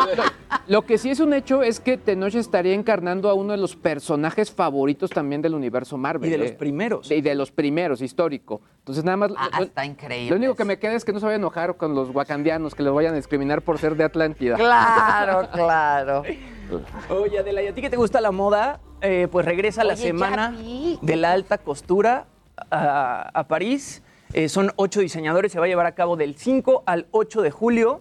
Eh, es la, van dos veces que no se hace presencial, que nada más ha sido este, pues, de forma digital. Ahora regresa con ocho Que diseñadores. que son- seguramente será híbrido, ¿no? También. Va a ser híbrido. Sí, just, estos ocho diseñadores que son Dior, Azaro Couture, Chanel, Giorgio Armani Privé, Balenciaga, Jean-Paul Gaultier, eh, Suhair Murad y Baishali S, todos esos sí son presenciales y además también van a transmitir eh, la pasarela online. Y además Fendi, Giambattista Bali, Elisab y Victor and Rolf van a hacer desfiles a puerta cerrada y también los van a transmitir de forma virtual. Eh, por ahí todo el mundo está muy emocionado porque Valenciaga regresa a los desfiles de alta costura después de 53 años de no hacerlo. Entonces, pues la Semana de la Alta Costura en París regresa del 5 al 8 de julio y se ve que va a estar Bueno, ya increíble. empieza un poco a reactivarse esto. qué ¿no? bueno. Sí, ya no Sí, solo sí, son sí, sí. conciertos, como que ya todo empieza a agarrar forma otra vez. Entonces, pues va a estar bueno. bueno. Qué bueno. Y Esther Expósito y Alejandro Spitzer, pues al parecer ya no están juntos. Qué buena pareja, pasa ¿no? Siempre. Pues sí. Pues sí, la verdad. Lo que pasa No, siempre, pues amor. siempre. Pues que te hablan, que dura lo que dura. Ya me van a agarrar otra vez de ¿No? llamar. Exacto, sí, ya, sí. Pues sí. Bueno. No, pero miren, la verdad es que si ya hablan, sí contesten. Pues o sea, sí, la neta. ¿quién está ahí? ¿Qué dice el público? ¿Qué dice el público? No dice nada el público. Onta, onta. Onta, pues no, hablen, Onta. pero contesten. Y si pueden, llamen por línea normal, no por WhatsApp, porque tiene ahí un delay muy importante. Luego pensamos que pues ya nos colgó la gente. Pues sí. O sea, marquen, marquen. Ay, ay, ay. Ay, Dios Ay, mío. ay, ay. Ay, ay, ay, ay, Ay, ay, ay. Este, dice, Adela, estamos viendo el trabajo de absolutamente todos y no los vamos a soltar. Exacto. Así debe ser, Como debe claro. ser, ¿eh? Y luego dicen, y la alcaldesa de Cuauhtémoc, vecina, yo también estoy, la verdad es que decepcionada que no llegó. ¿Nos canceló hoy o nos canceló? Nos canceló hoy. Hay una llamada. A ver. Escucha. Buenos días. Buenos días. Alegría. Sí. ¿En qué le podemos servir? Hola, mucho gusto. Hola, Carlos Gómez. Hola Carlos, ¿por dónde? ¿Tú nos escuchas por la radio? ¿Nos ves en la, ¿por, dónde, ¿Por dónde nos ves o nos oyes? Es que somos multiplataforma. En la En televisión. la televisión. Ok. ¿Y qué quieres contar? Pues nada, quiero felicitarlas. Es, es un programa muy divertido, muy interesante y muy crítico. Muchas gracias. Avísale a mis papás, por favor. Y a mi hermana, de paso. Y a los jefes de aquí, muy bien, ¿no? Y a los jefes. Sí, ¿Algún mensaje que le quieras dar a nuestros jefes, por favor? Oye, me cae muy bien Adela y Maca y mi sueño y mi sueño es agarrar la jarra un día con ustedes una comida o una cena. Te recomiendo comida. Porque se hace cena, se hace desayuno, ¿no? Bueno, está bien, una, una comida. No, les mando un abrazo. Muchas, Muchas gracias, Carlos. Gracias. Buen día. Hasta luego. Buen día. Oigan, gente que nos va escuchando en la radio, también participe con nosotros, ¿no? Exacto. Háblenos. Que sean Ubers, taxis. Sí. Oye, por cierto, el viernes vamos a tener también respondiendo preguntas de la gente, sobre todo la gente de radio que nos escriba a- a- al WhatsApp o también en Twitter, respondiendo preguntas. Si se quieren comprar un gadget, si tienen dudas de algo, podemos apoyarlos también, sobre todo para que Ah, puedan bueno, hacer una compras buena inteligentes. asesoría. Exactamente, y sobre todo en la parte de radio para estar ahí como muy cercanos a ellos. Buenísimo, me parece fantástico. Disculpen otra llamada. Bueno. Hola, Marta, los veo por YouTube y los escucho por radio por si se me va la señal de YouTube. Soy la señora Marta Treviño. Muy bien, Marta. Te queremos pedir un favor. Mira, prende todas las teles de tu casa, todas tus computadoras y dispositivos y todos los radios que tengas ahí sintoniza. Préndelos y Tengo sintoniza. todo, tengo todo. Lo que pasa es que la pinche televisión, ah, perdón, la televisión. No importa, aquí así somos. Dale, dale. en radio hace más de un año. Tenía yo hasta inclusive mi otro celular con, con YouTube y el radio, por si se me va la señal. Pero Muy las bien. admiro, las quiero mucho y las amo con locura y me hacen el día. ¿eh? Muchas gracias. Muchas nosotros. gracias. Prende todo, prende, Prende todo. todo. Gracias, besos. Gracias. Gracias, bye. Tú te quedaste con algo, ¿verdad? En el Tinder. Sí, bueno, hay, hay varias cosas, pero bueno, yo creo que la, la que me llamó la atención, Tinder estrena una función muy interesante. Uy. Ah, está buena esa. Eh, puedes bloquear a tu expareja, puedes bloquear a tu familia, puedes bloquear a mucha gente para que no te las encuentres. O no te encuentren. Porque de pronto la gente se quejaba que 40% de usuarios hallaron a su expareja en la aplicación y como que no les, les hacía tan buena onda. No, Así que no les Tinder justo gracia. en este tema de servicio a la comunidad agrega esta opción donde tú te metes a la parte de configuración, contactos y bloqueas a quien no te quieres Eso encontrar. está buenazo. Eso está muy Un bien. amigo que se encontró a su novia, o sea. No manches. ¿No quieren hablar algo ustedes dos? O sea, pues encontraron, Híjole, andaban sí, en ¿qué Tinder los dos. hacían ahí? Más bien, ¿no quieren dejar de hablar ustedes Exacto, dos? exacto. ¿Qué hacen los dos ahí? ¿Ya puedes bloquear? Ya, ya puedes bloquear. Está bueno, mana, está bueno. Ah, está bien, ¿no? Porque ¿A qué aquí como hablan? otra ¿A qué llamada. hablan? Perdonen que los interrumpa. Hola, buenos días. Hola, buenos días. ¿Quién habla? Oli Barrón de La Paz. Ay, Oli. ¿Dónde- cómo, ¿Tú cómo nos escuchas o nos ves? Estamos aquí haciendo una investigación de mercado. Estoy en casa y las veo. Muy bien. Y salgo a dejar a mi hija ahorita y las escucho, entonces por todas partes las traigo. O sea, ahí nos vas campechaneando. Pues sí. Así es, llego ahorita y me conecto otra vez y las vuelvo a ver en la televisión y me da mucho gusto, soy de La Paz, Baja California y tienen una invitación abierta también para comida, cena o pisteada, como decimos por acá. Ah, pisteada, con la pisteada ya nos ganaste. Oye, muchas gracias, Oli. Aquí estamos en contacto. Saludarlas, felicidades, me encantan. Gracias. Igualmente, besos y abrazos. Bye, bye. Bye. Gustavito Prado, qué Adela, bonita ¿cómo tu estás? Ay, pues hay un detallito, No, sí, pego. nomás McQueen, nomás McQueen. Con razón Hola, me ¿cómo gustó. están? ¿Cómo estamos? Hola, ¿cómo, estás? Oye, ¿Cómo les va? nos estaba diciendo aquí el Jimmy que este ya van a estar las pasarelas presenciales, ¿no? París. Qué miedo. La semana de la alta Ya, qué bueno, por fin. Sí, qué bueno, ¿no? Entonces eso revive a la gente. A ver qué se siente ahora, ¿no? Pues sí. Gustavo Prado ya está con nosotros. Y la banda enloquece con tu presencia, Gustavito Pues Prado. es que eso es bien curioso porque resulta que para un montón de cálculos de tendencias, cada año en México, en el mundo es más, hay dos millones nuevos. Eso quiere decir que hay dos millones de niños que nacen y dos millones de gente que cumple 18. Entonces, en esta elección había cuatro millones y cacho, que era su primera vez que iban a votar, su primera vez en todo.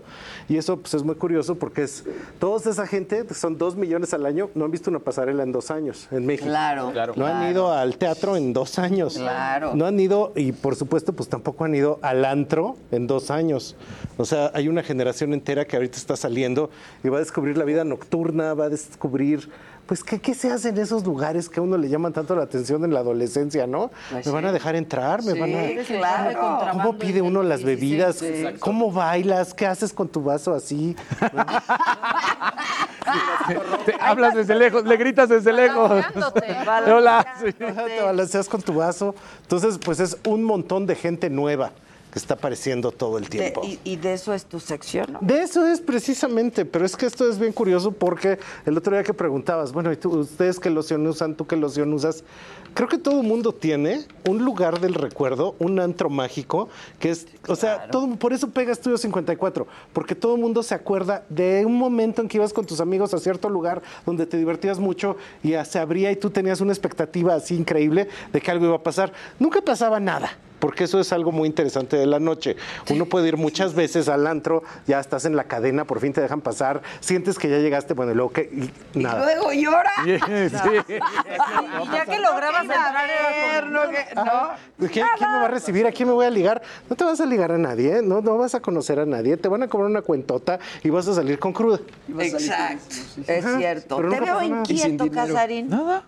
Ah, es que mandaron mensaje de, de Instagram diciendo, digo, de Facebook Messenger, María Vega, diciendo que ella también nos ve y nos escucha. Bien, Entonces, es nada más dije, bueno, Yo lo veía inquietito y dije, ¿qué pasó? solo fue eso, solo fue eso. Es que me avisó el, el Exacto, mes. véanos y Entonces, escúchenos, porque si no nos van a bajar de la radio y ¿qué vamos a hacer? No, no, espérate, cállate. ¿Dónde queda, mande. dónde ¿Qué queda la voz? ¿Qué- ¿Dónde ¿Dónde, queda la voz? queda la ¿No? voz? no? Oye, vi Cruella. Y ¡Wow! una maravilla. ¿No la has visto? No, sí, yo ya la vi, ya Ah, todo, sí. Una maravilla. Me encantó. ¿No la han visto?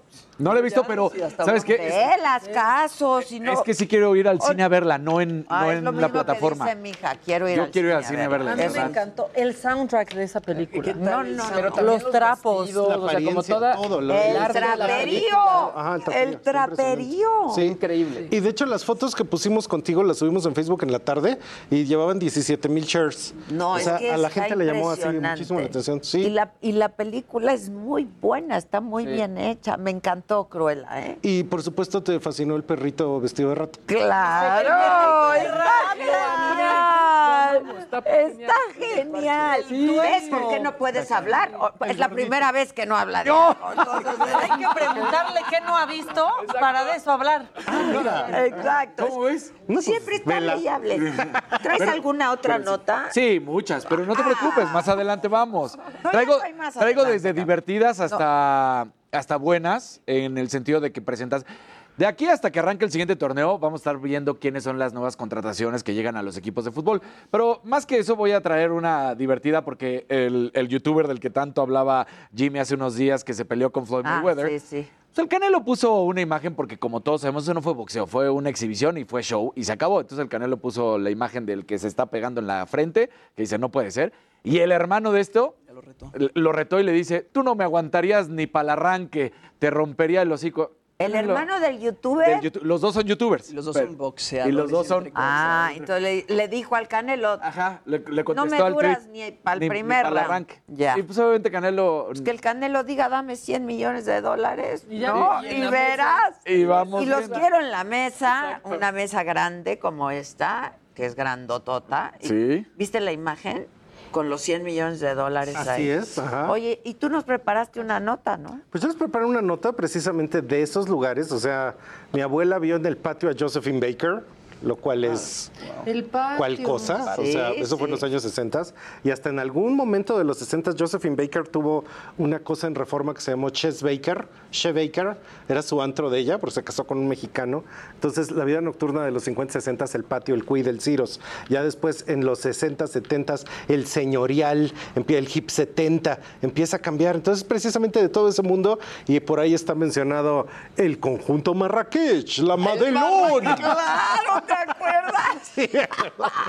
El marraqués. El marraqués. El Amadelón. Pues sí. Entonces era una voz, eso, era una voz de un no. señor como Barry Manilow, que en el radio Sí. te decía todas las noches así que tenías que ir al conjunto Marrakech sobre Florencia. Sí, Está sí, una sí, cosa sí. así construida al Mediterráneo y adentro había cinco antros. Uno del proto stand-up, otro de conciertos de Lila Deneken, otro con música disco y todas esas cosas. Vamos a verlo, ¿no? Y a escucharlo. Por supuesto que se escucha.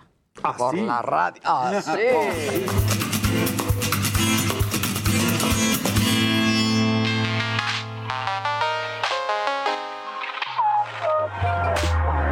Aquí, aquí fue. Londres 156. Ahorita la puerta no se ve tan cuidada, pero de 1977 a 1986, aquí estuvo lo único que se ha parecido al Estudio 54 en México. el antro El 9. De hecho, aquí la puerta tiene las iniciales talladas HD de Henri Donadieu, el visionario francés que inventó un nuevo concepto, donde en la noche se conjuntaban el teatro, el performance, las artes escénicas, la música y el buen reventón para hacer lo que mi papá decía, que la noche debe ser divertida, productiva y creativa. Y precisamente en eso era como el gran antro legendario de los años 80, pero que marca una historia de los lugares de noche en la Ciudad de México. Y en Florencia 36, precisamente en este lote, había una voz que lo anunciaba en el radio con la profundidad de la voz de Barry Manilow. Y decía, en el Marrakech, el conjunto Madelón. Y resulta que era una serie de antros, casi una pequeña ciudad del Kashba. Entonces parecía que tú estabas en Arabia y tenías ahí un lugar para conciertos, un lugar para stand-up, que aquí quedaron como huella de esa época.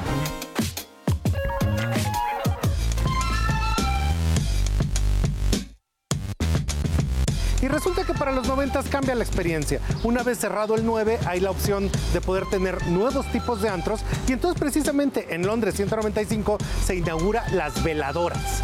Pero conviviendo al mismo tiempo con los raves noventeros, donde en grandes casas se hacían fiestas y con lugares más pequeños como las martineras, que fue la primera vez que se empezó a hablar de mixología, martinis y música lounge en la Ciudad de México.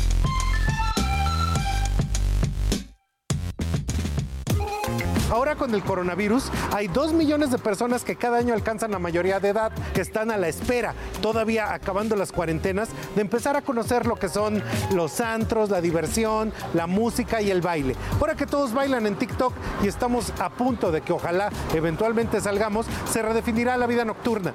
Y precisamente vienen opciones nuevas como el cabaret, que permite espacios cerrados con poca gente, con un espectáculo y mixología, y nuevas formas que van a estar apareciendo, porque esta historia no acaba. La historia de la noche es nueva para cada generación. Y esa precisamente será una de las grandes tendencias que veremos en este final de 2021 y en el principio de 2022.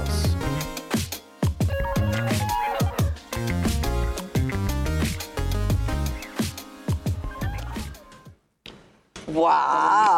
Ahora sí que me recordó mi. Ajá, todas las épocas. Sí. Y eso es bien curioso porque ahorita en todo el TikTok. Yo iba al candelero. El candelero, las veladoras, las veladoras. Andas en el candelero. Siempre andas en el Pues andaba, candelero. andaba, andaba. Y es esa cosa que cada generación sabe que antro le tocó. Ahorita todo el mundo en TikTok baila como si fueran los años 70. Se, corre, se cruzan la calle así en el Ra, Ra, Rasputin, Greatest Russian Love Machine. Pero eso es porque como llevamos dos años encerrados, a la gente le urge saber cómo moverse y cómo bailar. Y cuando hay épocas que la gente no sabe cómo bailar, por ejemplo los raves de los noventas, pues tú nomás medio te retuerces. Pero en los años 70 era coreográfico. No, ahí era disco, disco. Es que ahorita Sí, ¿dónde van a bailar? Sí había eh? pasos de ¿A baile. qué antros, Había ba- ¿en pasos. qué antros bailan? Pero eso va a ser Sí, muy... ni tienen Pues es que pista. No hay pista. pista. O sea, estás- Es estás con en tu trago, estás con tu trago. Pero ahorita que- te mueves. Exacto. que el TikTok se volvió coreográfico y van a empezar nuevas formas de antro, pues evidentemente esos chavos saben bailar para TikTok y saben bailar Sí, videándose. Entonces esto va a ser diferente porque va a ser como una especie de caballo dorado cultural, o sea, con... Sí, claro. Claro. ¿No? Y eso precisamente una cosa que causa es que cuando no sabes qué hacer, pues estás en la pista así de...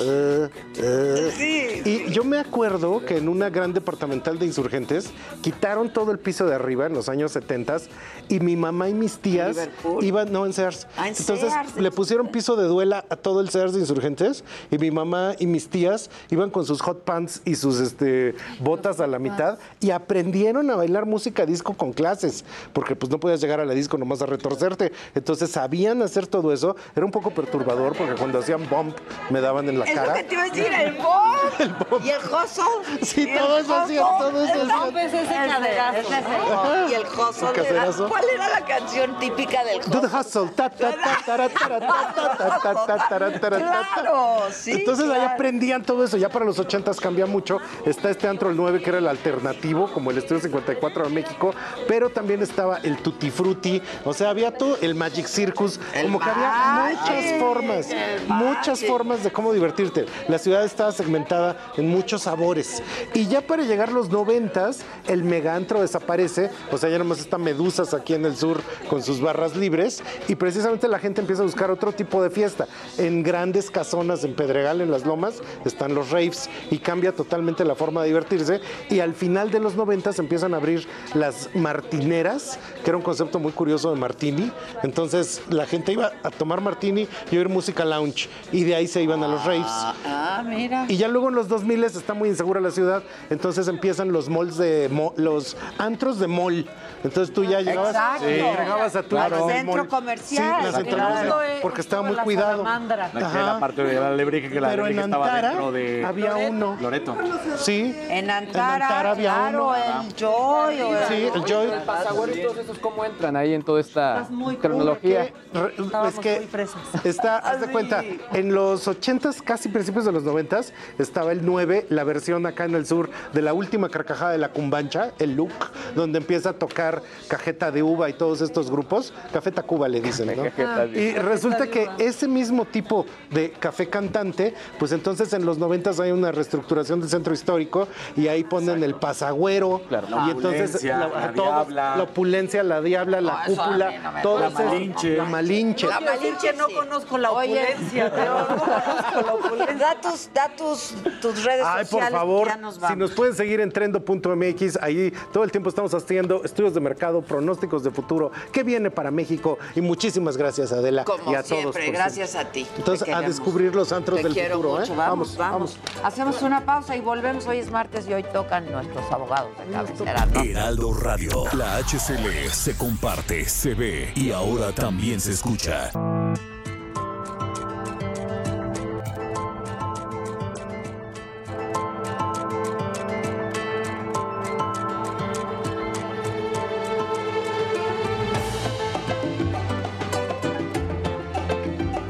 Continuamos en Me lo dijo Adela.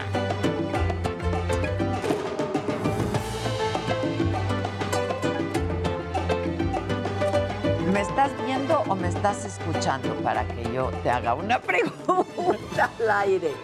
Este, es que estamos recordando viejos tiempos, viejísimos tiempos, caray. Los antros. Los antros a los que iban. A los que iban nuestros, nuestros abogados de cabecera.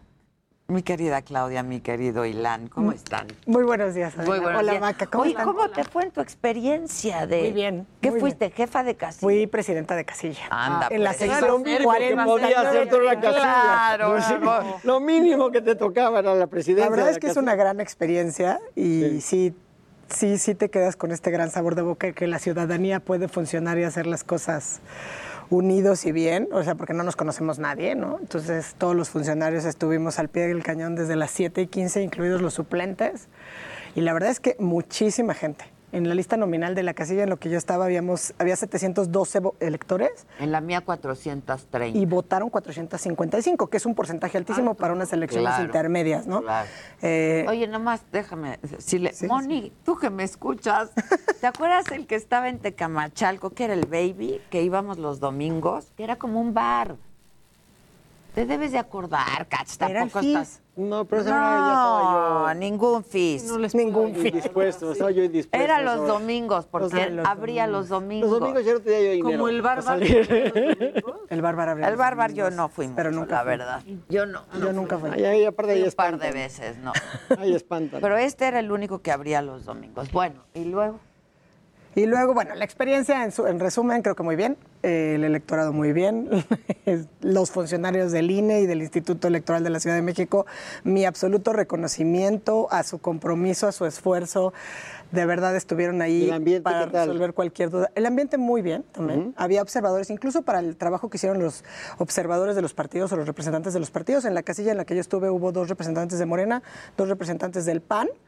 Eh, estuvieron también desde las 7 y cuarto de la mañana hasta que cerramos, que fue como cerca de las 11 de la noche que pusimos las, Las los resultados. Eh, todo el tiempo estuvimos ahí. Todos el ambiente muy bien. La verdad es que se vivió la jornada en esa casilla, cuando menos, sin incidentes, puras cosas buenas. Alguna vecina nos llevó unos sándwiches, se les agradece profundamente.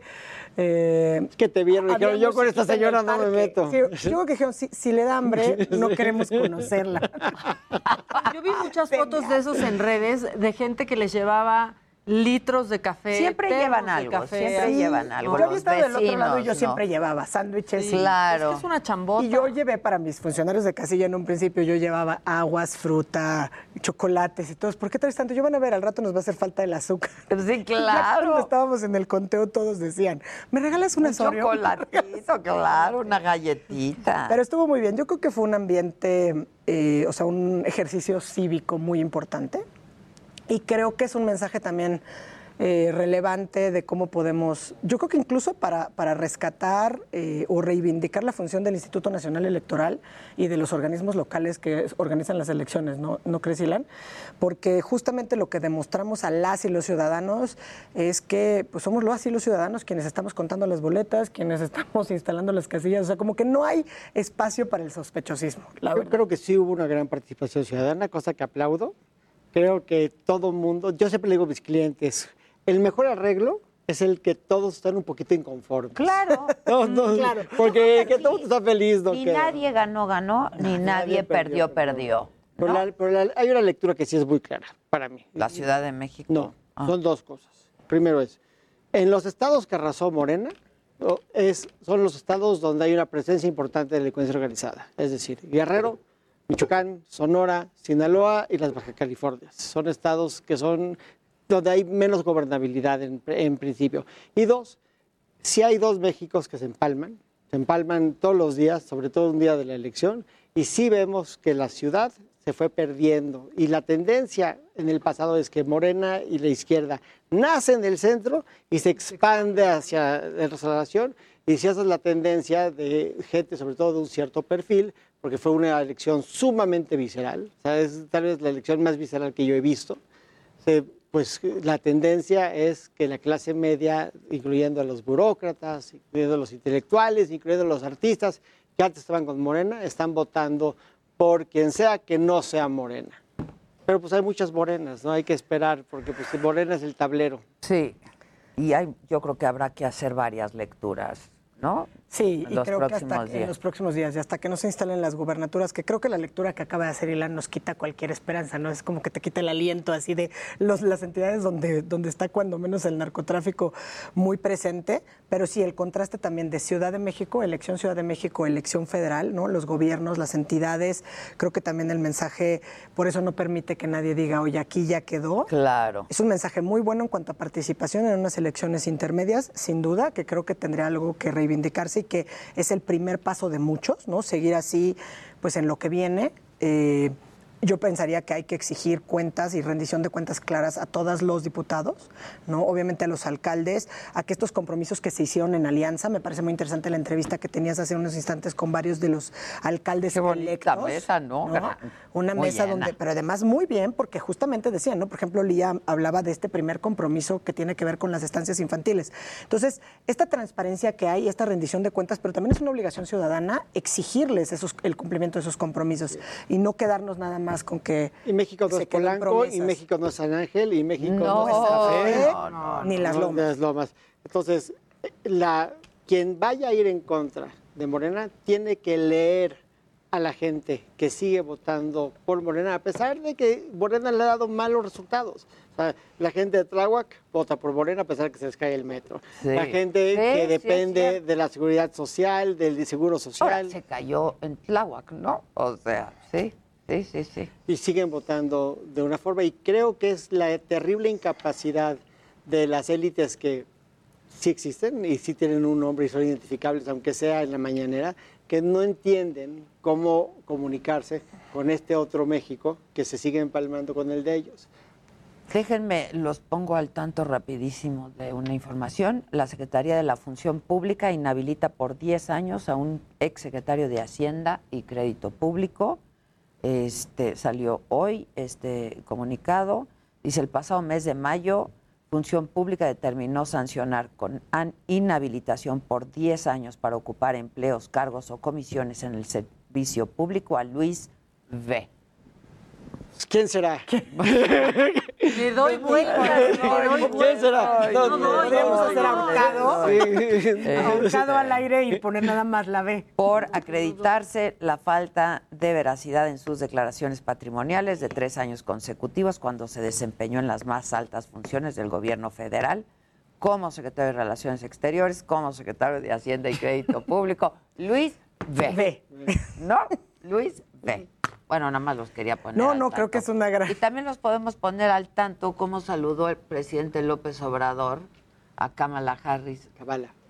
Así, así. Pero ahí lo tenemos. Compas bye, o sea, Para- pásele por Compas ahí. bye. Compas bye. Exacto. Presten atención, escuchen con atención para que pues puedan descifrar cómo le llamó el presidente a la vicepresidenta de Estados Unidos. ¿Ya la tenemos o no? Ya la tenemos. Viene. Súbanle al audio para que oigamos todos. ¿Viene o no? Viene Sí, caminando. viene. Viene, caminando la vicepresidenta. Viene, viene al ritmo de discurso de la mañanera. Como, como era antes en los programas de noticias que ibas corriendo con el cassette. O sea, de- ya tengo esta nota, Corre, ya corre, tengo esta corre. nota y corrías y corrías hasta que Que la antes del cassette iban con, ¿no? con la pluma y el papel. ¿no? Claro, claro, claro. ¿Está o no está? antes con la imprenta de? Gutenberg. Viene. Kamala, mucho gusto. Mucho gusto. It's very good to see you. I'm very happy to be with you. Thank you.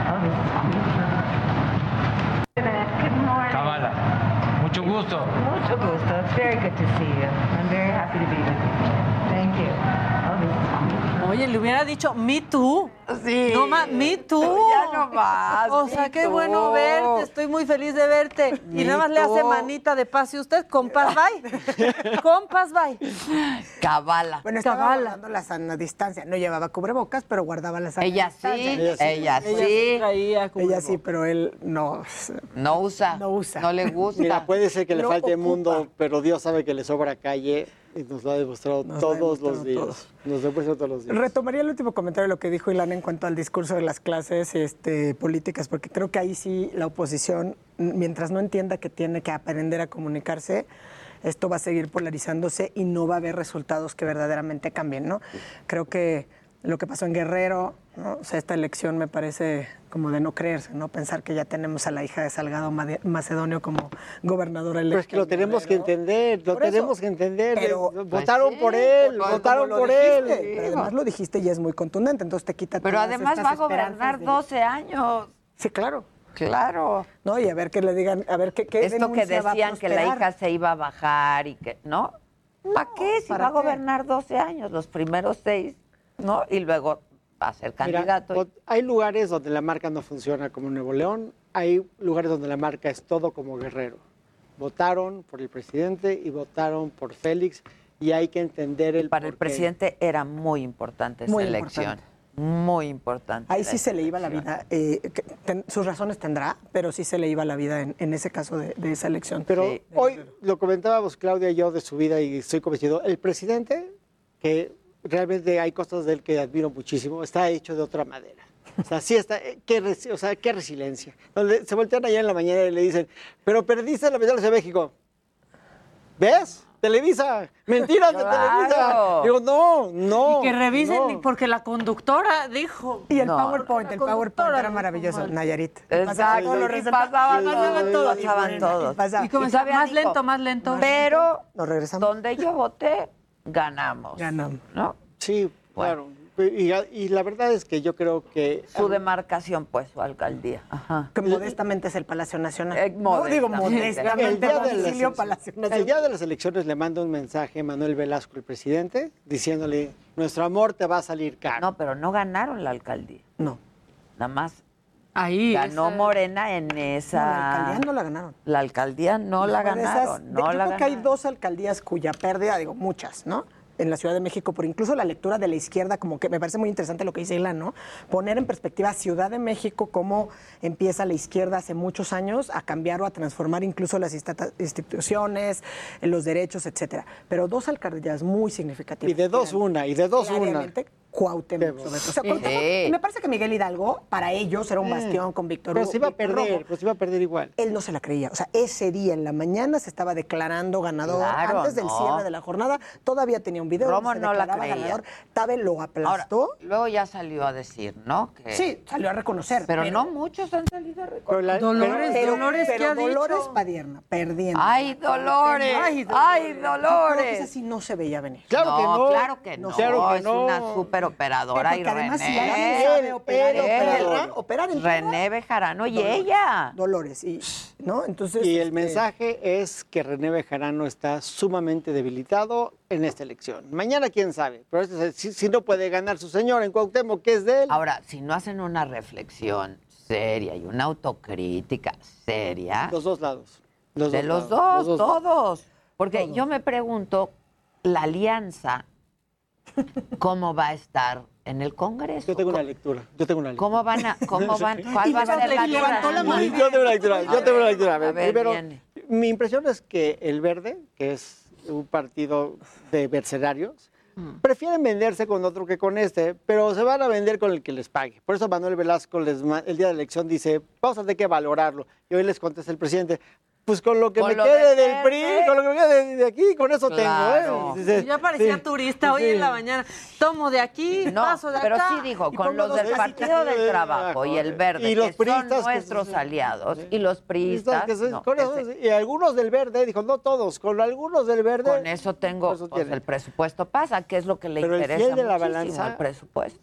Puede ser el verde, pero sin duda va a ser Movimiento Dante. Ciudadano. Porque Dante sí lo odia, lo odia, y lo odia con un despecho. Pero yo, te Yo voy a decir creo que una cosa. dice, dice. Yo creo que habría que apostarle más bien ahí en este ejercicio de ¿Por qué no de fue en alianza, Dante? Digo, él dice que por una Porque quería hacer estrategia. una oposición porque sí de quería hacer una- izquierda hacia el 24. Exacto. Pero y la- me parece que ahí pareciera que le está saliendo.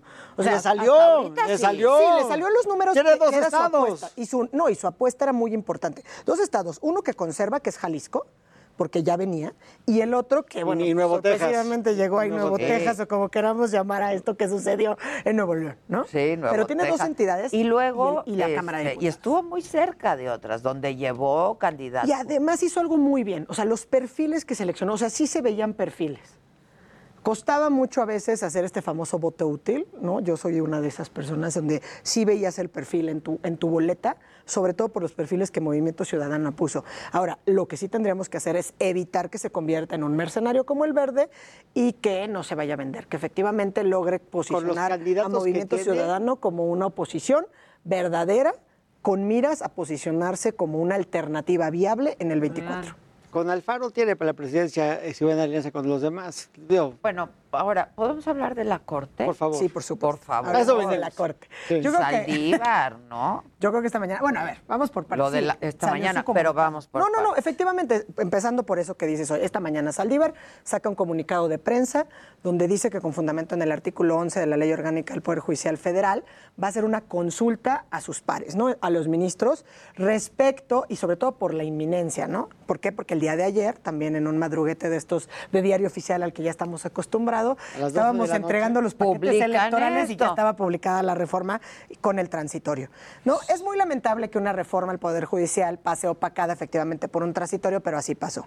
Ahora, esta facultad está prevista desde hace muchos años y sí se ha utilizado en algunas otras ocasiones. E incluso varios de los constitucionalistas, me parece que fue Leticia Bonifaz, e incluso César Astudillo, que cuando empezaron a sacar el transitorio decían que esta era una de las opciones, ¿no? que el pro- la propia Corte decida entre ellos mismos a través de una consulta. O sea, hago énfasis en que ya existía para que no, porque ya hay quienes dicen, no, no, no, es que es una consulta. Complot, no, complot. es una consulta como estas que hace el presidente, no. O sea, él, él propone una consulta y se apertura un expediente que se llama un expediente varios, ¿no? De esos que, ¿dónde va? Pues no cabe Pues en ninguna las- varios, en en varios. varios. Ahí mételo, no es Y el cajón de los Y podría ser eh, una reacción al desagrado por el madruguete que lo agarró yo creo por sorpresa. Sin duda. ser. Y me parece que es una alternativa muy buena, o sea, yo creo. O sea, seguramente no vamos a dejar satisfechos a nadie y aquellos que querían que Saldívar se pronunciara contundentemente al día siguiente que salió, no se van a quedar satisfechos. Pero sí creo que es una alternativa eran de esos, importante. ¿no?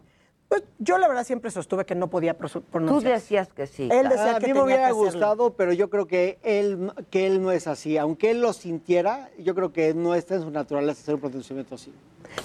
¿Y qué, qué sigue? O sea, ¿qué sigue? Sigue la, la vía de la consulta. ¿Por qué? Porque la acción de inconstitucionalidad la van a interponer los senadores, estamos seguros, y quiero así pensarlo. A partir del día de ayer que se publicó ya lo pueden hacer y tienen 30 días para hacerlo. Esa acción la va a tener que estudiar la Corte, pero ahí ya también habíamos dicho, se necesitan ocho votos para declarar la invalidez. ¿Qué pasa con esta consulta? Yo pienso que es una salida donde el máximo tribunal puede cerrar fuerzas y por unanimidad decir que ahí hay una cuestión evidentemente inconstitucionalidad, inconstitucional, porque justamente se refiere a cuando hay interpretación o alcances entre, por ejemplo, otros, entre otros artículos, el 94 y el 97 constitucional, que son precisamente los de donde está el mandato del presidente y presidente del Consejo de la Judicatura. Entonces, en mi opinión, lo que la Corte debería hacer es cerrar filas las y los ministros, en la consulta decir clara y tajantemente esto es inconstitucional, porque eso lo pueden hacer mucho más rápido. ¿No? Mucho más rápido que turnar la acción, etcétera, etcétera. Yo sé que Ilan está con esta cara de No, suspicacia. no, no, no. Pero creo que podríamos tratar de alcanzar a ver primero un mensaje también donde a lo mejor ya este es el momento donde el ministro presidente empieza a mandar este mensaje, como siempre lo ha dicho, dentro de los cauces, dentro de la institucionalidad de la Corte, Ahora con los cuando. mecanismos que Bueno, tenemos ahora los es jueces. cuando. Acá está, llegó el momento. Este es el primer momento. El segundo también lo hemos dicho varias veces. Tendríamos que tomar ribotril colectivo para aguantar hasta el 31 de diciembre del 22. No va a pasar eso, pero sí creo que esto es un buen mensaje, es una buena señal que manda la Corte y habríamos que esperar. Bueno, yo quisiera que todos los ministros cerraran filas.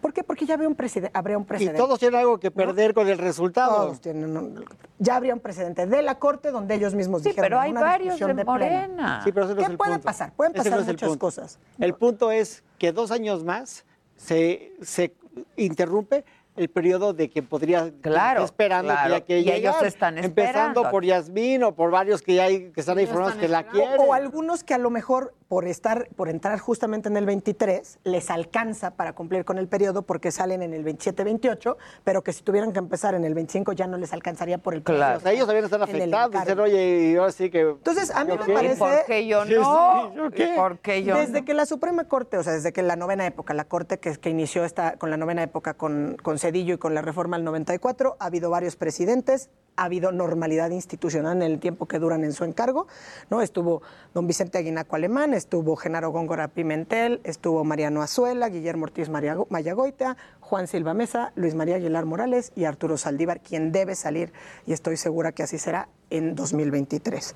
¿Qué sigue? No se, no se contraponen. O sea, los senadores interponen la acción de inconstitucionalidad y la Corte hace su consulta. Los ministros pueden optar por varias cosas, ¿no? Decir, pues si alcanza la consulta para declarar desde ahora la invalidez del precepto, o la consulta alcanza para hacer estos posicionamientos por parte de los ministros previo al análisis de la constitucionalidad.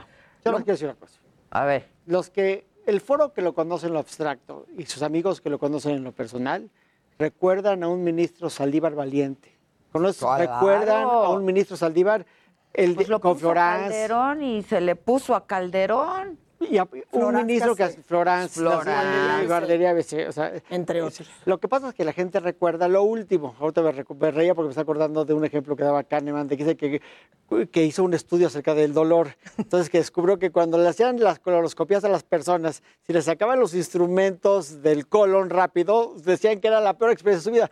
Pues se los dejaban un ratito más sin moverlos, se los sacaban decían, no, no estuvo tan mal, ¿no? No, Lo dijo dijo, ya, bueno, no estuvo tan sí estuvo mal, pero lo último no estuvo tan, ¿se acuerdan de lo último? Entonces creo que todavía nos puede sorprender y yo espero en Dios que Kahneman tenga razón y que Saldívar nos sorprenda con algo, que lo último de Saldívar no sea lo último que hemos visto, todavía nos puede dar Ojalá, una sorpresa. ojalá. Y yo, yo siempre vi en él un gran jurista. Siempre lo vi en él. Y, y en ocasiones vi en él un hombre muy valiente. Yo lo conozco en lo abstracto. No es mi amigo, pero tengo amigos que son amigos de él.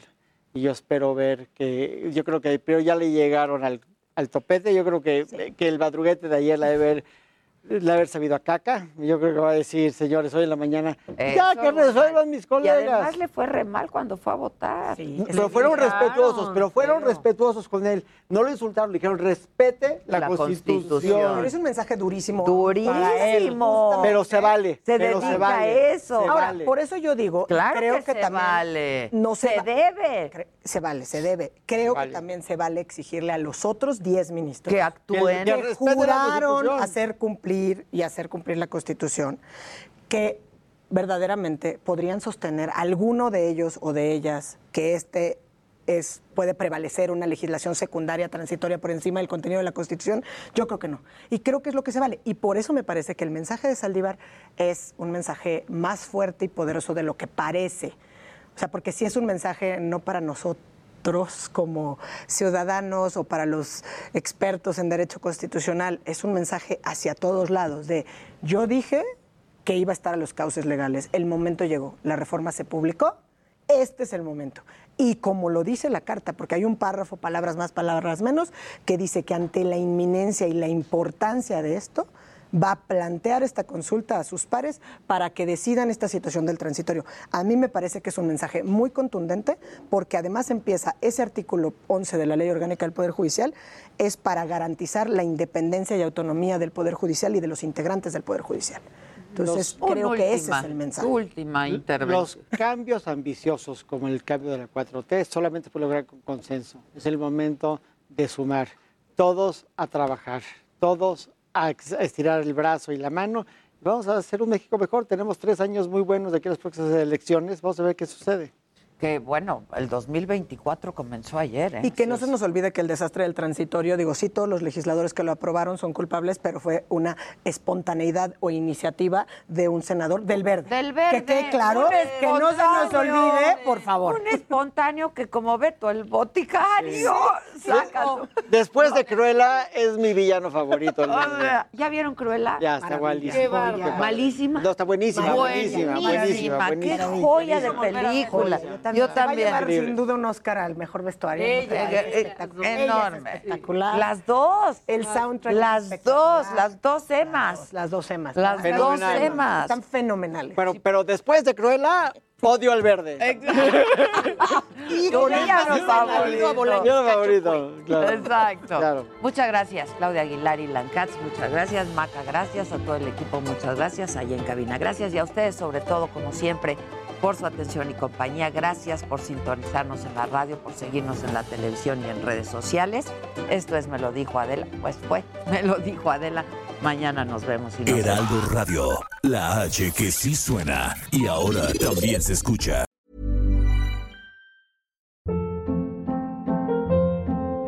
Hold up. What was that? Boring. No flavor. That was as bad as those leftovers you ate all week. Kiki Palmer here, and it's time to say hello to something fresh and guilt-free. Hello Fresh. Jazz up dinner with pecan-crusted chicken or garlic butter shrimp scampi. Now that's music to my mouth. Hello Fresh. Let's get this dinner party started. Discover all the delicious possibilities at hellofresh.com.